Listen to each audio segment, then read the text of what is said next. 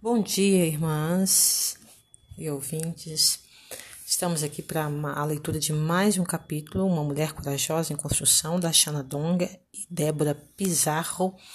E alertando que toda quinta nossa reunião no Meet é às 20 horas. Quem quiser participar, é só entrar em contato comigo pelo WhatsApp. O link é enviado no mesmo dia, quinta, e compartilhado com quem interessar. Vamos à leitura do capítulo 7. E agora? Com que roupa eu vou? Duvido que você nunca se tenha perguntado isso. E espero que no fim deste capítulo você saiba responder prontamente a essa pergunta. Outra fala muito comum entre nós mulheres é: Eu não tenho roupa, mesmo que o guarda-roupa diga o contrário. A função básica das roupas é cobrir o corpo, por isso gastamos tanto tempo nos preocupando com o que vestir. Muitas de nós carregam um look reserva na bolsa, pois pode ser que o dia comece ensolarado, mas a previsão do tempo diz que vai esfriar. Então, como mulheres bem resolvidas, colocamos na bolsa algumas peças para essa possível mudança. Muitas vezes, antes que digamos uma única palavra, nossas roupas já revelaram muita coisa sobre nós e isso inspira juízo nos outros a nosso respeito. Somos julgadas e classificadas com base no que vestimos e como nos vestimos. Escolhemos a roupa conforme a ocasião, a oportunidade, muitas vezes conforme nossa vontade, né? Porque às vezes não há ocasião que nos faça usar aquela roupa desconfortável. Vestir uma bela roupa, maquiar-se, estar alinhada e ter bons hábitos, né? Ter hábitos gentis, desculpem. Tudo isso é muito importante. Claro, mas nem sempre é realmente elegância. A verdadeira elegância vem de dentro, pois ter apenas uma embalagem linda, mas não ter conceito, conteúdo igualmente bonito ou agradável, perde completamente o sentido. É uma mentira, uma farsa, transmite mensagem enganadora. Precisamos que todas as nossas ações elegantes reflitam que há algo muito profundo em nós. Apenas cuidar do exterior pode ser, como diz o Senhor Jesus, como sepulcros caiados, belos por fora, mas cheios de restos mortais e imundície por dentro. Mateus 23, verso 27. A verdadeira mulher cristã tem elegância interna, pois tem se preparado para as bodas do casamento tem bordado as vestes e tem se cuidado. Por isso, cuidar da veste interior, do que somos por dentro, é extremamente importante e essencial se quisermos encontrar-nos com o nosso noivo. A maioria das noivas não se casa sem, meses antes, comprar o vestido e no dia do casamento usufruir o famoso dia da noiva, quando se prepara para o grande momento. Espiritualmente falando, somos a noiva de Cristo e devemos preparar-nos para o grande dia, o dia do nosso casamento com Ele, o dia que encontraremos o Rei. Em Salmos 45, 14a, lemos: Em roupagens bordadas conduzem-na perante o Rei. Em todo o reinado nunca se entrou com qualquer veste na presença do Rei. Reflita um pouquinho sobre isso. Como noiva, você tem bordado vestido? Você tem se preparado diariamente para ir ao encontro do Rei? Você precisa colocar, uma vez por todas, no coração que você é a noiva de Cristo. Sim, você é. A mulher que você escolheu ser hoje se comporta como noiva? Vamos conversar um pouquinho sobre as nossas vestes. As vestes. O Senhor nos salvou e deu a primeira veste, que é a justiça de Cristo. Essa primeira veste é o próprio Cristo que recebemos quando cremos nele.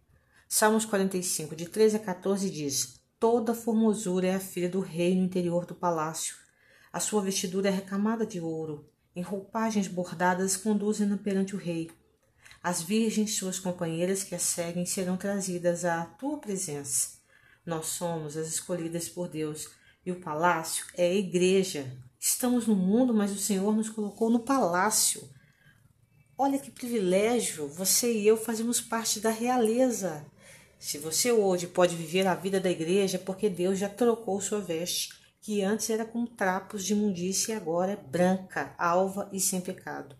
Essa é a veste pronta para ser formada, bordada. Contudo, não pensemos que podemos contentar-nos com a vida no palácio.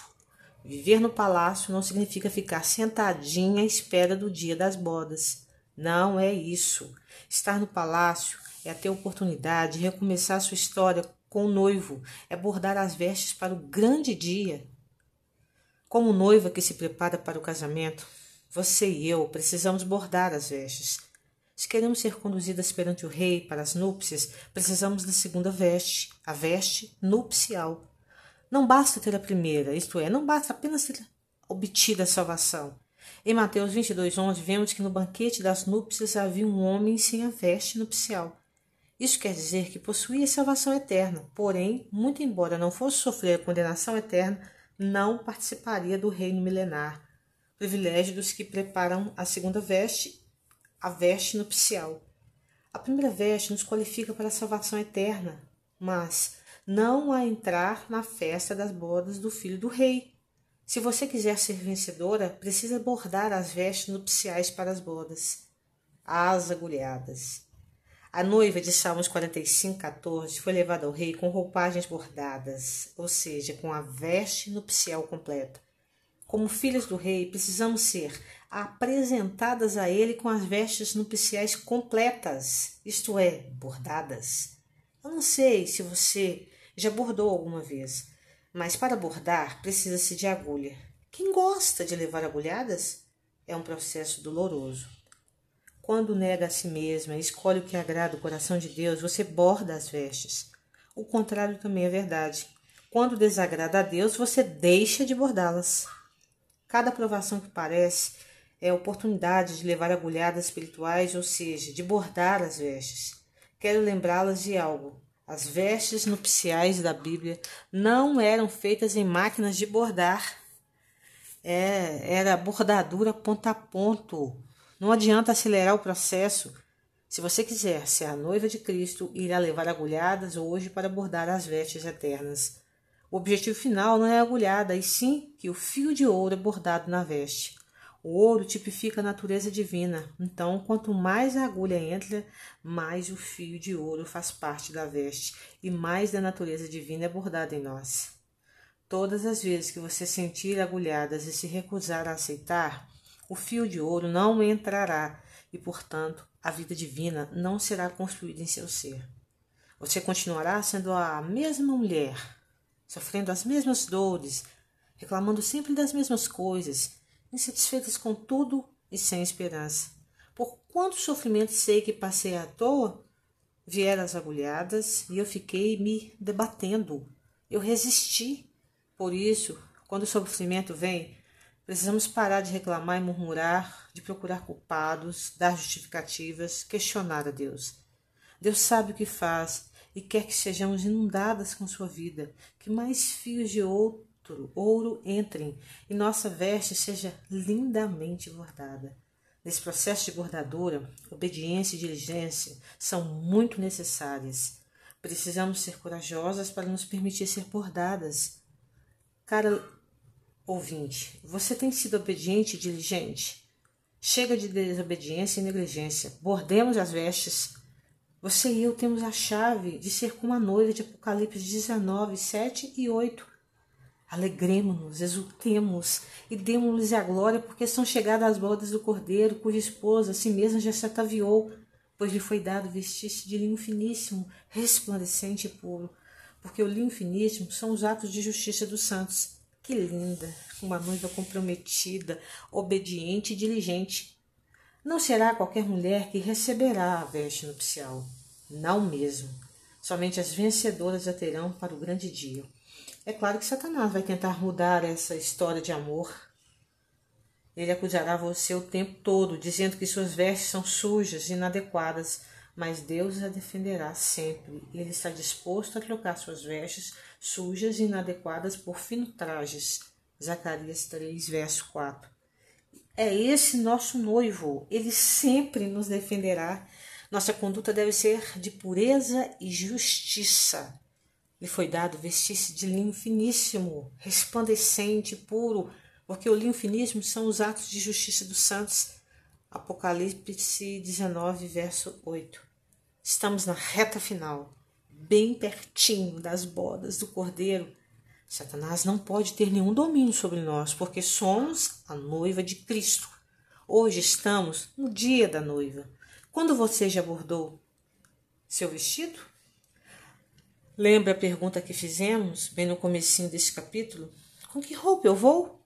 A sua resposta deve ser um fabuloso vestido de linho finíssimo, resplandecente e puro, que são os atos de justiça dos santos. Amém?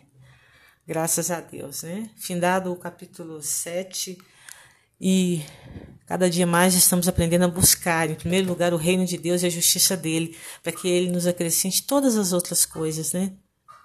Então, não, não devemos nos inquietar quando as tribulações vierem com o dia de amanhã, pois amanhã vai trazer a si mesmo seus cuidados. E o Senhor tem dito que basta cada dia o seu próprio mal. Sem reservas, busquemos esse bordar que é contínuo em nossas vidas. Amém. Até o próximo capítulo. Deus nos abençoe.